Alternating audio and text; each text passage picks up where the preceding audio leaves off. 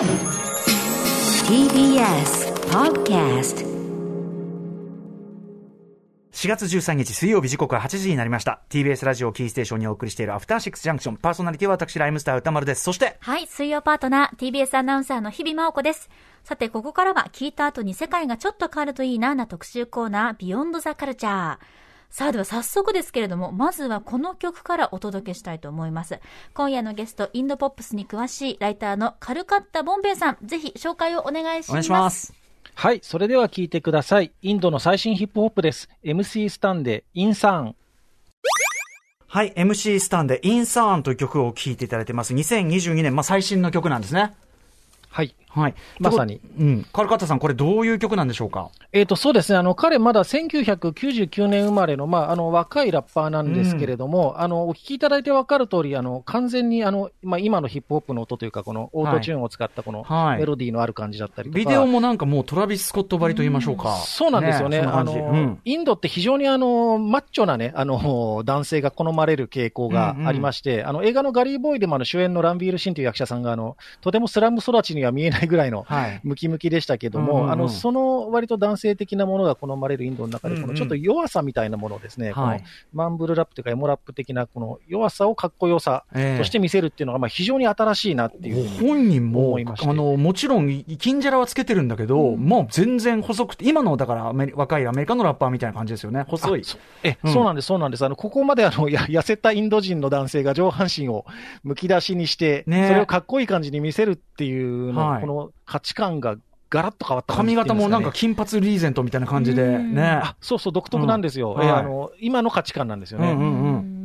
はいはい。で、まあじゃあそれはちょっとそのインドのヒップホップシーンも、ちょっと新しい価値観が急激に出てきてると。そうですね、あの2019年のガリー・ボーイって映画、あの前回出させてもらった時もお話ししましたけれども、うんはい。あそこからまあどんどんシーンがまああの変わってきてるっていうのもあるんですけれども、はい。あのまあこの MC スターンっていうラッパー、彼、最初はですね結構あの他のラッパーをディスったりすることで知名度を上げるっていうか、こう結構まああの生意気なガキみたいな感じだったんですけれども、まあもともとちょっとこういうふにゃふにゃした感じのフローの人ではあったんですけど、うんうん。まあ、あのー今こういう感じなんですけどね、あの、彼、あの、ムスリムなんですけど、うんうん。その、ある時、その、神を、神への懺悔をテーマにした曲をですね、ほうほすごいジャジーなビートの曲をリリースしまして、う。はい。まあ、最初はなんか悪ガキみたいな感じだったのが、その辺からなんか、うんこう、信心深い人はいい人みたいな風なね、価値観がインドってあるんで、まあ、あの、いいやつなんじゃないかみたいな感じで人気ラッパーになったという、まあ、そんな経緯もありまして。まあ、要はでも、も内政的なところを売りにしてるってことですね。そうですね。ええあのーこれまで、まあ、あの、ストリート的な、まあ、90年代的な、うんあの、ノリが強かったインドのヒップホップの中で、すごくその内面的なことを、ま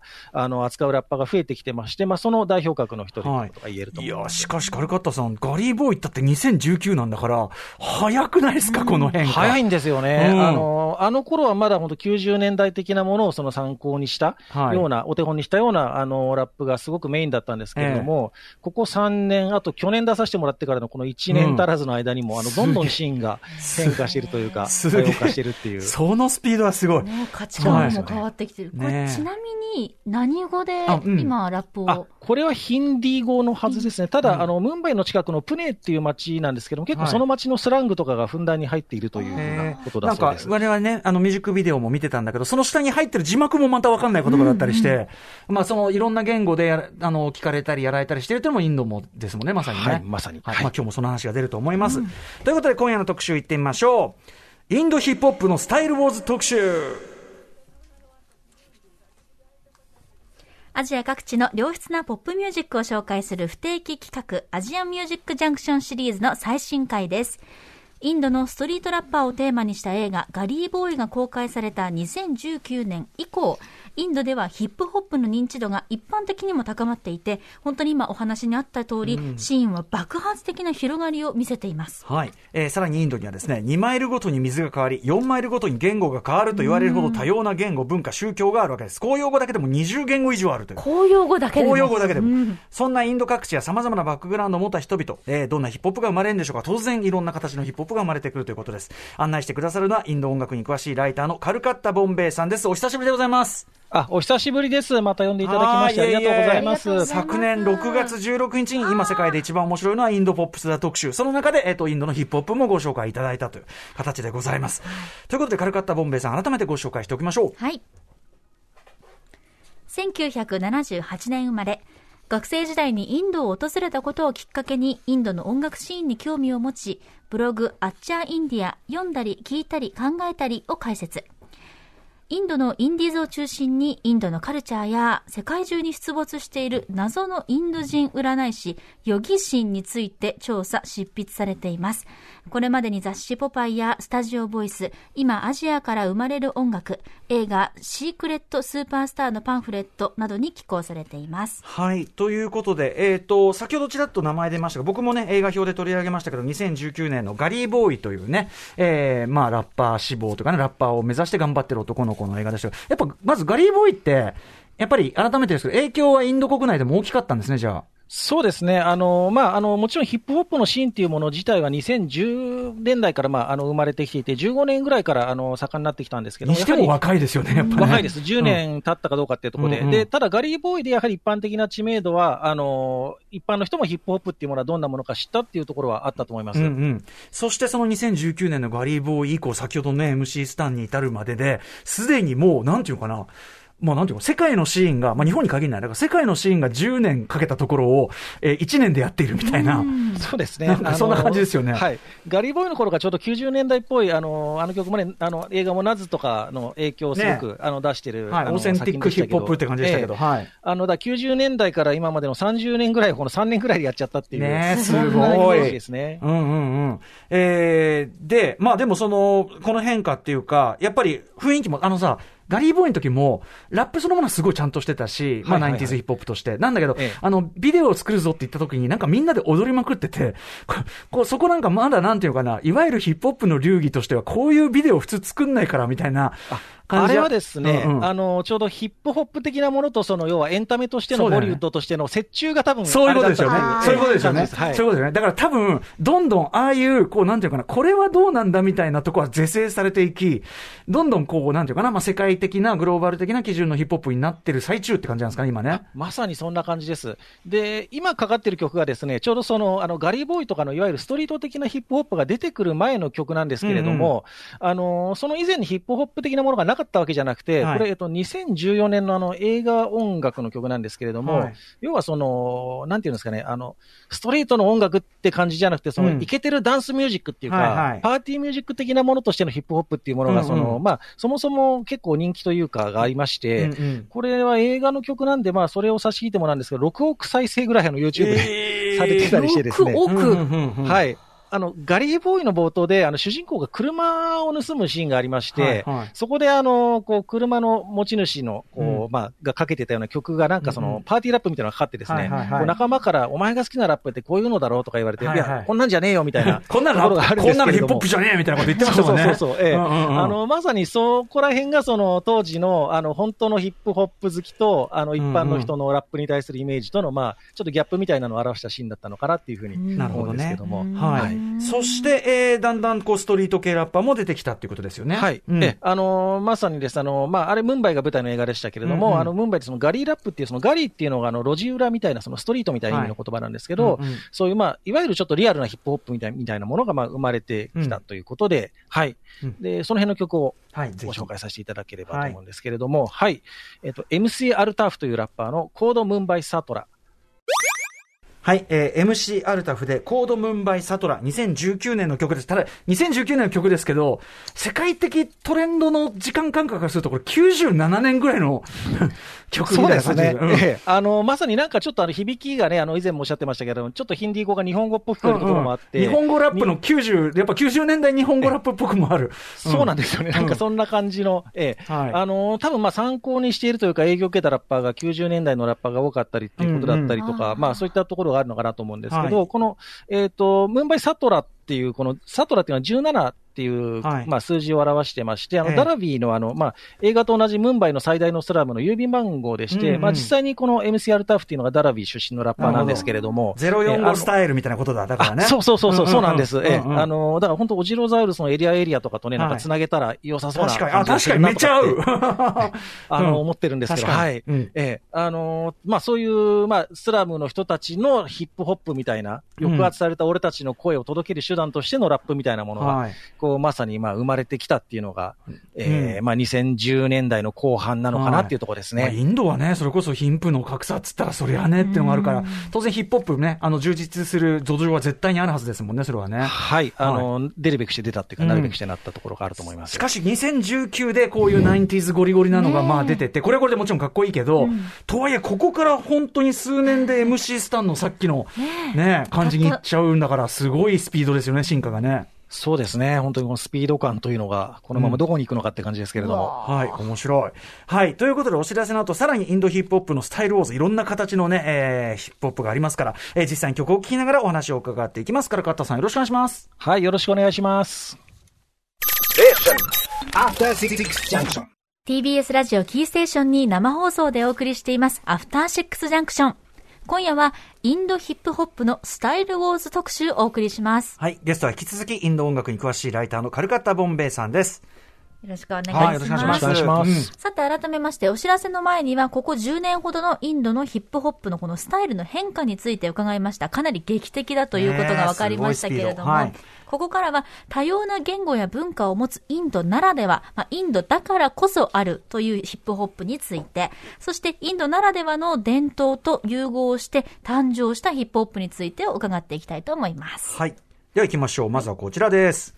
組み合わせは無限大。スパイスカレーのようなインドヒップホップ。ねえ。さあということで、2マイルごとに水が変わり、4マイルごとに言語が変わるなんて言葉もありますけれども、まあ、そもそも、カルカッタさん、インドにはどれぐらいの言語あるんですか？はい。あの、さっき、あの、おっしゃってた通りですね、あの、公用語的な言語だけで確か22、3、20以上あるんですけれども、なんか厳密に言うと数千とかっていうふうな説も聞いたことがありましてうんうんうんう、んあの、例えばそのインドの五大都市って言われるあの、首都のデリーだったり、あの、うんうんムンバイとかコルカタ、あと、まあ、チェンナイとかの、あとはい IT で有名なベンガルールって街があるんですけうんど、この5つの街って全部その言語が違うんですよ。ローカルの言語が。すごい。うんうんただ、あの、一つの国っていうよりも、なんていうんですかね、その、はいヨーロッパとか、その、アフリカみたいな、うんうん。地域みたいな感じで、そうだよね。あの、本当にあの、スパイスカレーじゃないですけども、うんうん。あの、結構今、インド料理もあのね、あの、インド料理ってだけじゃなくて、ベンガル料理とか、うんうんタミル料理とか、か南インド料理とかありますけども、はいはい。それと同じで、本当に言語ごとの響きだったりとか、うんうんうん。各地の文化とその、なんていうんですかね、その、サウンドの融合みたいなものがあって、うんうん。あの、カレーっていう言葉は一つだけども、地域ごとに違うみたいに、はい。ヒップホップでもその地域ごとにいろんな個性が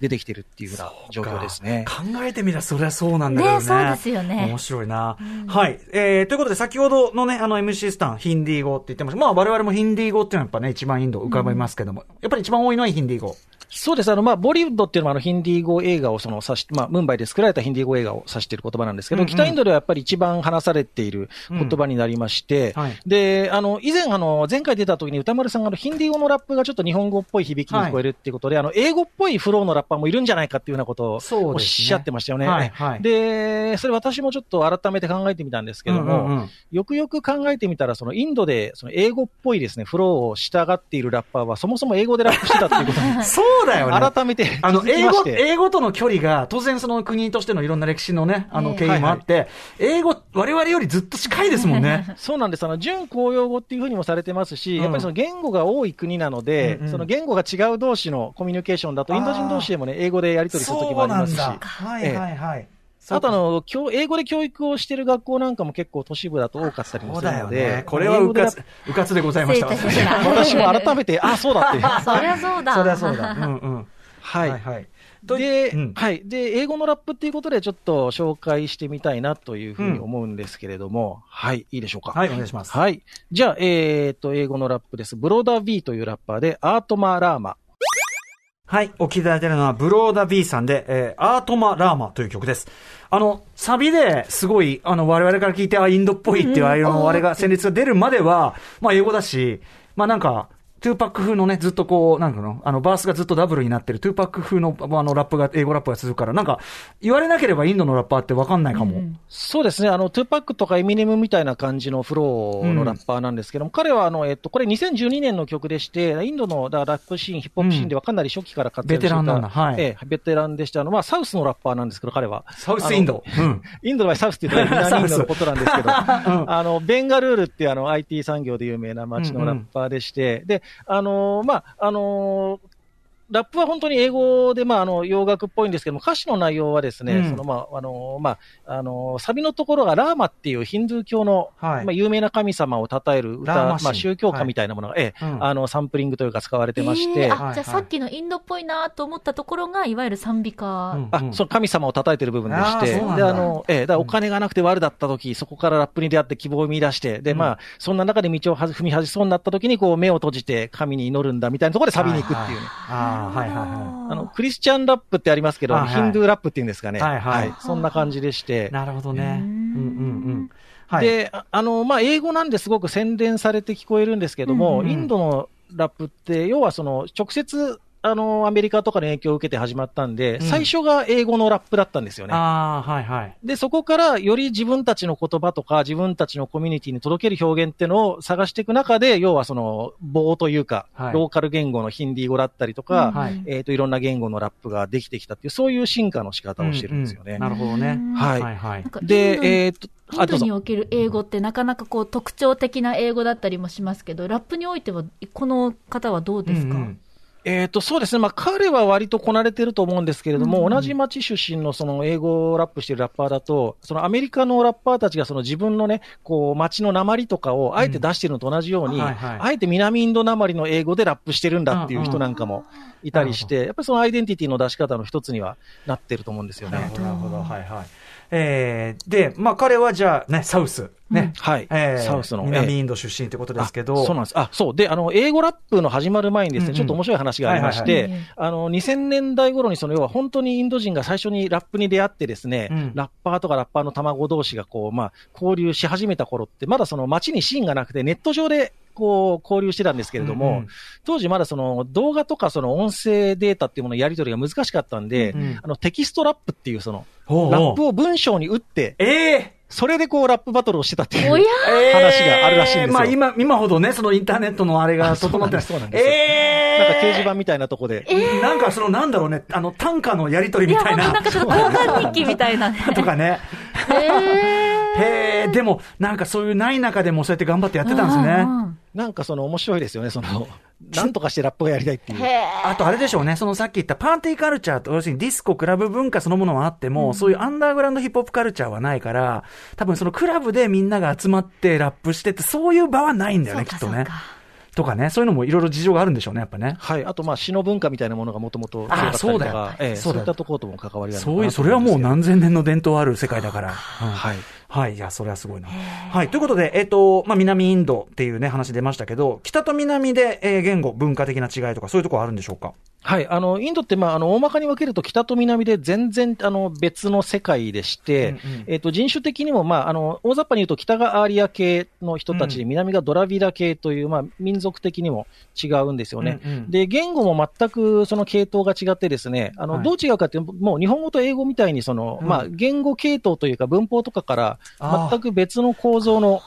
言。語っていう、ええ。で、南インドの言葉って、まあ私はわからないんですけど、あの、英語、アルファベット表記で読むと、すごい一つの単語が長い、あへーの、印象を持ってまして、これ、はいあの、ブローダービーと同じベンガルールの別のラッパーの、これ、あの、地元のカンナダ語っていう言語のうんうん、今曲が流れてるんですけど、はいその一つの単語が長いからか、なんかこう、マシンガンラップ的な感じに、なるほど。なりがちなところが、このカンナダ語なんかだとあっ単語がたりします。長い。言語の都合上、こういうラップのスタイルになるってなんかことなんですね。こういうフローになるのかなっていうね、日本で言うとフランケンさんとかみたいな感じの。面はい白い。はいはい。うん。で、はい。はい。え、で、あの、インドの歴史って、その、まあ、大雑把に言うと、その、北西の方から来たアーリア系の人たちが、こう、南に進出して、こう、支配してきたみたいな歴史になるんうんうんうんうんで、やっぱり南インドの人たちっていうのは、そういう、まあ、状況に対する、まあ、反発心っていうか、対抗意識みたいなのがすごくあって、まあ、インドって今も、あの、北インドのヒンディー語圏の文化が支配的なんですよね。はいはい。で、同じ南インドでもあのタミルナード州っていう地域なんかだと、まあ非常に自分たちの文化への誇りが特に強くてですね、うんうんうんその北への反発心みたいなものが強かったりするんですけれども、ははいい、はいで、次はちょっとそのタミル語の曲が紹介できればなと、はい、思ってるんですけどね。はいタミル語はい。えータミル語、あの、タミルナード州という、えー南インドの州で話されている言語のラップです。えっ、と、あの、ムトゥ踊るマハラジャで有名な、あの、タミル映画のスーパースターのラジニカーント、うんうんえーという役者さんの主演映画、カーラという映画の劇中で使われた歌です。えーお聴きください。えーセマウェイトゥ。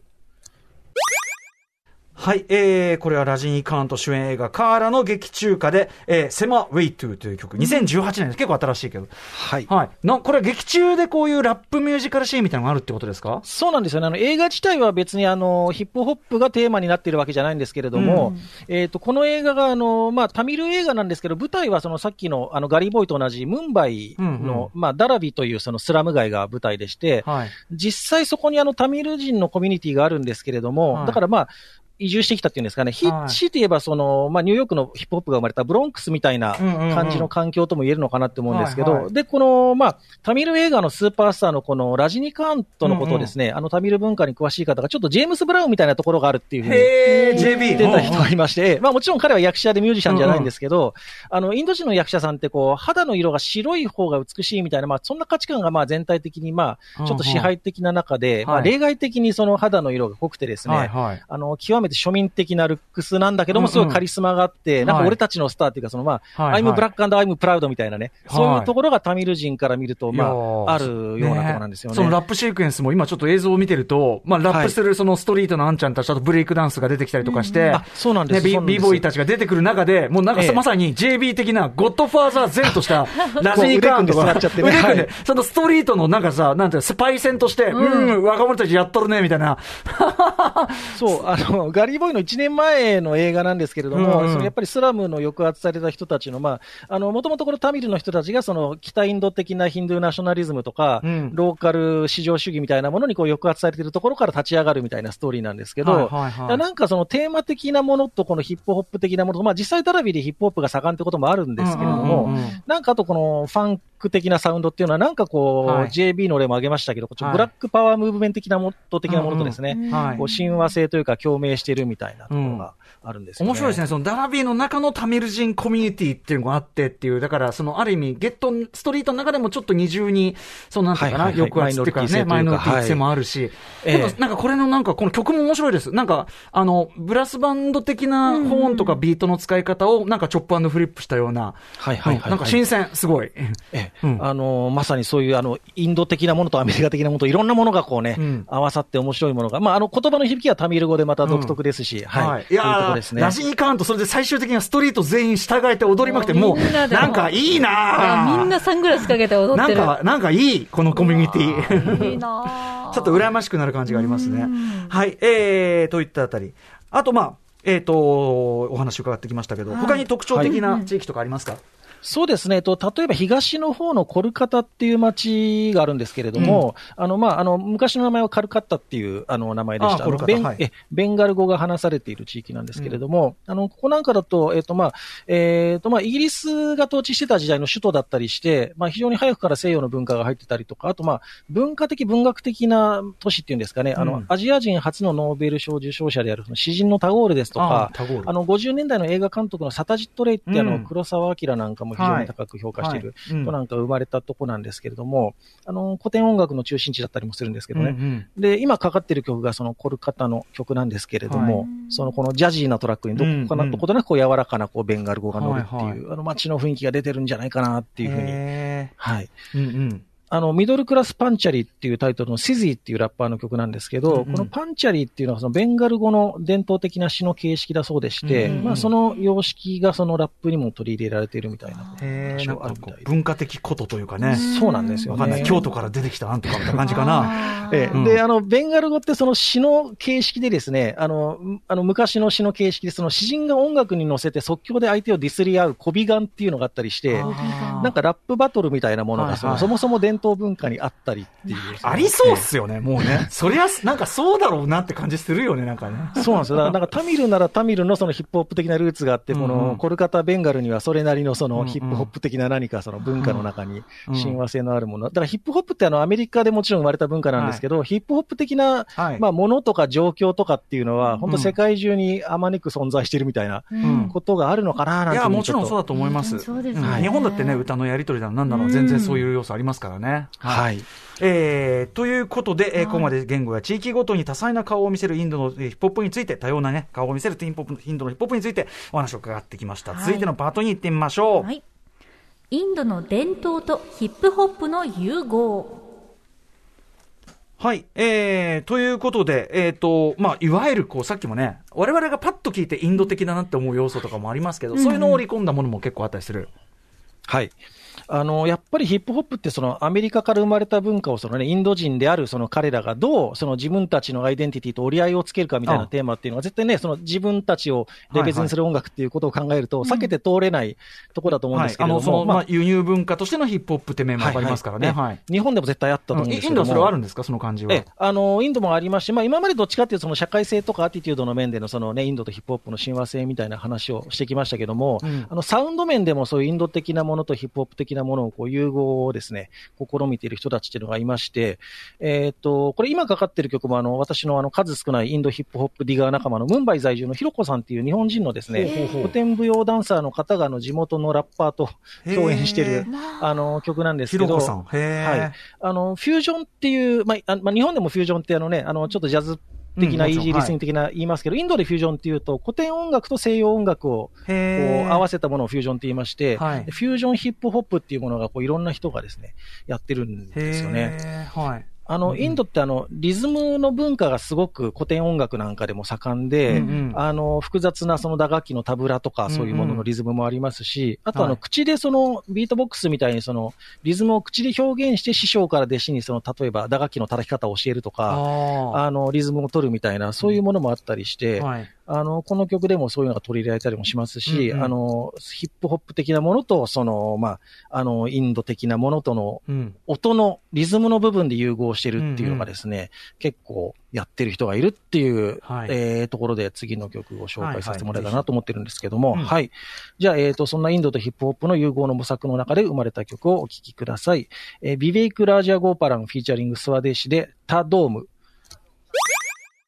はい、えーベベイク・ラージャ・ゴーパラン、フィーチャリング、スワ、で、タドーンね、タドーン、タドーンって言ってますけどね、多分このね、タドーンってことなんでしょうね。うんうんうん2017年の曲です。はい、ということで、カルカッタさん、面白い曲ですね。あの、最初の出だしのタタントン、タトンみたいなのがね、可愛いちょっと可愛いな。そうなんです。あの、えうん。古典音楽っぽい、そのね、あのリズムから始まって、それがだんだんラップになっていくみたいなうんうんうん。感じなんですけども、あの、まあ、さっきもちょっと言いましたけれども、あのー北インドにも南インドにも、その、口でリズムを取ってですね、ビートボックスみたいに表現したりとか、あの、例えばタブラの叩き方って、あの、全部その、はい。口で表現できるんですよね。あー。だから口でこれからこういうふうに叩きますっていうのを言ってから同じソロを取るみたいな、そういう表現の仕方なんかもあったりして、へまあ、もともとそういう古典的なビートボックス的なものがあったんですけども、うんはい。でそれに言葉を乗せたらラップになるじゃんみたいなー感じでですね、うんうんうんうん。まあ、そのインドの人たちが俺たちのヒップホップっていうものをそのうん音楽的にどう作っていくかみたいな時に、まあ、そこが一緒になったっていんううんうん。ことだと思うんですけれども、はいはい、まさにあの西のベストと東のベストはですね、こう繋がったわけですね。なるほどなるほどはいうまいえ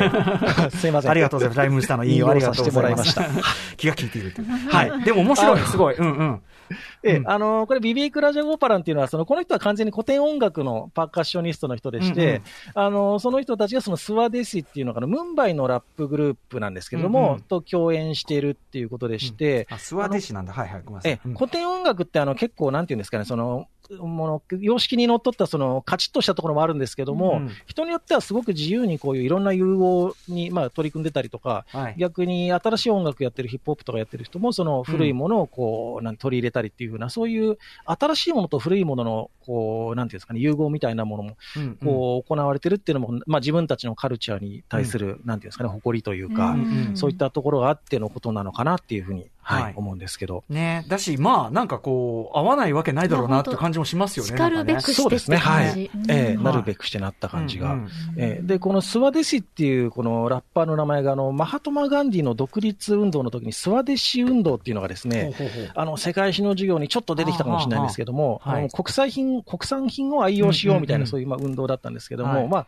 そういったところから取られてた名前でして、結構だからその社会的、政治的なテーマを扱う、まあそういうラップグループだったんですよね。その古典との融合も音楽的にはしながら、リリックでは社会的なこととかミュージックビデオでもそういったものを出していくっていうような、うんうん。えーグループでして、あの、まあ、先日このグループのあの MC トッド・フォットっていう、まあ、ラッパー24歳でちょっと亡くなってしまったんですけども、うんうん。まあ、あの、この曲の時は、その彼はですね、18歳か19ぐらいだったんですよね。ええだからこの古典音楽との融合とかそういう新しいスタイルを堂々とやるっていうのをすごい若い世代がやっていて、うんうんうん。でまああのー彼は亡くなってしまったんですけども、新しいこういうスタイルもどんどんやっている人がまだ他にもたくさんいますので、あの、ヒップホップ的なストスタイルの融合とか、そのうん。横軸のその文化的、言語的なうん。スタイルの広がりっていうのとは別にこういう、んうん。たなんていうんですかね、縦軸インドの中の縦軸、うんうん。ええ。あの古典と現代とをどう合わせるかみたいなところでも、どんどんいろんな組み合わせがうんうん。出てきて、あの深くなったり、新しくなったりしてるっていうのが、あのインドのシーンの面白いところかなっていうふうに、はい思ってます。はい、ありがとうございます。はい、ということで、えー、まあだから要はグローバル的な進化も、さっきのね横の進化もあれば縦の進化もっていうね、お話をずっと伺ってきました。プラス、ちょっとですね、まあ多様な言語、文化を持っていることがあるインドのヒップホップ、ご紹介いただきましたけど、えー最後にカルカッタさん、こんな時代だからこそということで、ちょっと紹介したい曲があるそうで。あ、はい。あのーどうしても紹介したい曲がありましてですね。はい。あの、次に紹介する曲はですね、あの、メインのクレジットとしては、そのインドのお隣のパキスタンの、あの、うんカラチという街を拠点に活動している、あの、ヤングスタナーズっていう、まあ、ラップデュオと、それからあの、インドのデリーの、えーまあ、割とベテランのラッパーなんですけど、クリシュナっていう人が共演して、2020年にリリースした曲なんですけれども、うんあの、インドとパキスタンというのは、あの、こう、対立し合いつつ、各保有国同士でもあるっていう、非常にこう、まあ、緊張感があるというか、まあ、険悪な関係なわけですよね。あの、これまでも何度もその領土問題で紛争みたいなことがあったりとか、うん。あとまあ宗教的なその、まあ反発心というか、そういったものもある人も多いですし、あの歴史的なところも含めて非常に根深い対立があるんですけれども、ええ。で、この曲がリリースされた2020年ってちょうどあのインドの全土がロックダウンされていて、あの日本でも結構ニュースになってましたけど、まあ、かなり大変なことになっていた時期なんですよね、全土外出禁止みたいな形で。うんうんうんで、まあ、その大変な時期にね、このデリーのラッパーと、その、まあ、国同士は、こう、対立し合っているパキスタンのラッパーとが共演してですね、うん。あの、コアランティンっていう曲を紹介しようと思ってるんですけど、うん。うん感染防止とかその隔離みたいな、そういうリアルタイムなタイトルの曲をこううんうんうん出しているっていうなんかすごいグッときちゃいまして、うんうんだからその外出もままならない、ままならない時期なので、多分そのネットとかでですね、音源とかをやり取りして送り合ったりして、うん。こうコラボレーションしてたと思うんですけども、今こうね、あの世界的にはそのウクライナとロシアだったりとか、うん。すごくその国と国が侵略したりとか対立したりっていう、まあ、そういうニュースが非常に目立つ状況だとは思うんですけれども、まあ、そういった状況でね、こうなんて言うんでしょう、この音楽というか、その、まあ、うん。サブカルチャー的なヒップホップ的なものうんうん。をその、まあ、愛しているっていうことで、うんうん。その国とか宗教の対立を超えてつながって、うん。曲をリリースしているっていうことが持つ、うんなんていうんですかね、すごく希望みたいなものをうんうん。感じるんですよね。ね、だってこんなことあったんだっていうかね、まあ過去の曲だけど、でもこんなことあり、あり得るんだっていうかね、それだけでも希望になりますよね。そうなんです。よね。だからヒップホップって結構そのディスったりとかね、そういう、あの、まあ、うん。罵り合うカルチャーもありますけれども、はい。基本的にはやっぱり音楽ってヒップホップも含めてすごはい。いピースフルなものだとは思いますので。ヒップホップカルチャーこそが本当に国境を越えて、環境違う人たち同士を超結びつけた、あのー文化だから、っていうことですよね。そこをそそこを言語としてもうコミュニケーションできちゃうからっていうね、ことですもんね。はい。ええうん。あの YouTube でもこの曲、1700万再生ぐらいされてまして、うんうんまあ、もちろんインドって人口が多いんで、その映画音楽とかと比べると、ものすごく多い数ではないんですけれども、あのコメント欄なんかも、すごくそのインドとパキスタンの両方の国のヒップホップファンがですね、うん。すごい好意的なコメントで、うん。こう、まあ、溢れてまして、はい。で、その中ですごい印象的だったのが、その Divided by Politics, United by Music っていう、それは政治で分断されているけど、うん。音楽でつながってるんだっていううんうんうん。コメントがすごいいいねをたくさん集めていて、うんうんまさにそういったところにね、なんかこう、戦争とかがあると音楽に対するうんうん音楽とか個人がの無力感みたいなもんってすごはいく感じちゃうと思うんですけれども、でもそこでもやっぱりそういううん宗教とか国とかの対立をこの音楽っていうものが、あのサブカルチャー的なものが好きっていうことで超えられるっていうのが、うんつながれるっていうのが、すごくなんていうんですかね、ぐっときたんですよね。うんうんははいい。いや、素晴らしいと思う。じゃあ実際にちょっと曲聴きましょうか、これね。はい、はいお聴きください。えーヤングスタナーズとクリシュナの曲です。えーコアランティン。はい、えーヤングスタナーズ。この方はパキスタンのラッパーということですね。えーで、クリシュナさんという、えーインドアデリー地方のラッパー。えーこの二人の共作で、えークアランティンを聴いていただきました。2020年の作品です。ビデオもね、作ってて。二人。えそうなんです。え、あのー当時当然ロックダウンの時期だったんで、あの、一緒には撮れてないんで別撮りしたものをつなげてるという形なんですけれども、あーそうなんだねえ、あの、まあ、あの、パキスタンとあの北インドのヒンディー語って、パキスタンのウルドゥー語とヒンディー語って言語的にはすごく近くて、ね文字は違うんですけど、あうんあの、ーこう会話は通じたりみたいなことが、うんうんうんまあ、あの、する言語なんで、まあうんうん、コラボもできてるんですけども、はいはい。はい。これあの、パキスタンのヤングスタナーーズの二人がですね、地元の路地裏みたいなところでこうビデオを撮ってるんですけれども。そうか、こっちは、そうか、さっきのはヤングスタナーズだったんだ。あ今出てきたそうなんです、そうなんです。あの、最後に出てきたそのクリシュナがですね、多分外出できないから屋内なんだと思うんですけど、はいはいなぜか中華料理屋みたいなところで、そうですね箸持って焼きそばを前に箸を持ちながら箸も、ラップして箸持っていうて格好つけてラップしてる。後ろに大きな扇子が飾られてます、ね。ななんでなのっていう、この謎の設定がですね、うんうんあの、ちょっと面白いんですけどね。はいはいはいええあ、でもね、あ、でもマスクとしてたりする場面もあったりして。まあでもとにかく、なんかなんていうのかな、あの国同士のそういう対立とかね、分断みたいなものを本当に現実に音楽で乗り越えた人たちいるんだっていうのがいるのはすごく、しかもね、まさかパキスタンとそんなインド、北インドでね、一番ピリピリしてるところなのに、そんなことあるんだっていう、なんか嬉しい話でした、これは。ありがとうございます。はいありがとうございます。えーそんな感じで、まあ今日はね、割とあのーこのぐらいで特集締めるんですけども、はい、ここまで男性の、まあ、アーティストをご紹介いただきましたけども、あの女性のアーティストはどうなんでしょう？か。先週ね、ちょうどね、はい。ヒップホはい、そこなんですよね。あの、はい。今回そのヒップホップのスタイルウォーズということで、まあ、たまたまその例として挙げたのが男性のラッパーばっかりになっちゃったんですけれども、あの、まだ数は少ないんですけれども、あの、インドにも女性のラッパーでね、あの、かっこいい人たちがたくさん出てきてまして、うんで、インドってまあ、まだまだ保守的なところもたくさん残ってるんで、うんうんまあ、女性が、まあ、自由じゃないみたいなところもたくさんあるんですけども、うんうんまあ、そうした中でっていうか、まあ、だからこそ、あの、活躍している女性ラッパーもですね、あの、面白い人たちが出てきているので、はい。ぜひ、あの、今度、インド版シスターラップバイブルみたいな、はいはい。あの、話ができたら嬉しいなっていうふうに思ってるんですけど、ぜひぜひよろしくお願いいたします。ぜひよろしくお願いいたします。はいでもまあ、とにかくね、あのーすごく豊か、非常に若いシーンのはずなんだけど、はいうんベテランつったって2010年代からみたいなさ、感じの、非常に若い、こうに、あの、インドのアンダーグラウンドシーンが急激に進化、進化っていうのはこう、あの、進化、深くもなってるという意味での進化してるっていうのはすごく分かって、あのー面白かったし、あとすごい、あの、普通にかっこいい面白い曲いっぱいあって勉強になりました。あ、ありがとうございます。はいありがとうございます。ミュージックビデオもね、合わせて我々も見ながら、あの今日音楽、ん楽曲聴いてましたけど、なんはいかそのミュージックビデオもやっぱりレペゼンだから、そうねその土地土地のなんか特徴というか、景色が見られたのも、すごく今のインド、ちょっと前のインドを知るっていう面でも、すごく勉強になりました。そうですね。はい。あとやっぱあの、ぜひあの、ラジニー・カーンのね、もうあの、最高の笑顔を皆さん見ていただきたいですね。かっこいいって。得意満面な感じではいはい。ぜひ皆さんもご覧ください。はい。といったあたりで、えーお時間来てしまいました。最後にじゃあ、カルカッタさんからお知らせ事などありますか？あはい。あの、まあ、本日紹介したみたいなですね、あの、ヒップホップをはじめとするインドのいろいろな音楽、面白い音楽について、えー、アッチャーインディア読んだり聞いたり考えたりというブログで、えー書いてますので、えーぜひ読んでみてください。あの、それから最初にもちょっとご紹介いただきました通りですね、あの、私は世界中に出没している謎のインド人占い師。それな？はい。前回も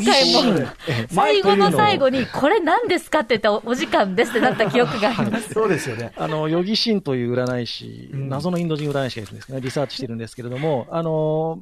皆さん、リスナーの方の中で、あのはい。世界中のいろんな街の道端でですね、もしインド人の占い師に好きな色とか好きな数字を当てられたことがあるという方、えーそれからお守りとして黒い小さな石をもらったことがあるという方、あと特にちょっと名指しで指名したいのは、怖いな2019年の11月頃にですね、東京の丸の内近辺で不思議なインド人に声をかけられたっていう方がいらっしゃったら、ぜひあのえ、ブログかツイッター経由でご連絡をいただそんな。身近な話なの ?2019 年11月丸の内？はい。そんな出没の仕方してるんですか？ヨギシン。丸の内からそうですね、あの、有楽町のあたり、え国際フォーラム付近あたりで、えーお会いした人がいるはずなので、もしお聞きでしたら、ヨギシン。ブログかツイッター経由でご連絡いただけたら嬉しいです。はい。ちょっと、確信に触れることかもしれない。ヨギシエンさんってこれ一人なの？そこなんですよ。あの、100年ぐらい前から、あの、世界中のいろんなところで出没しているという、ほら、もういよいよちょっとありまして手に負えなくなって、ああと1分ぐらいじゃ手に負えなくなってきた。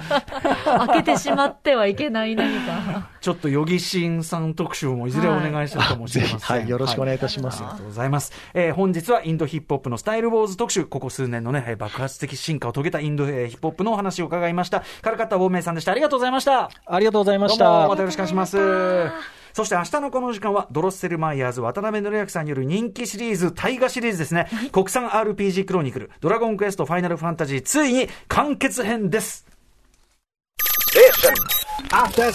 Junction.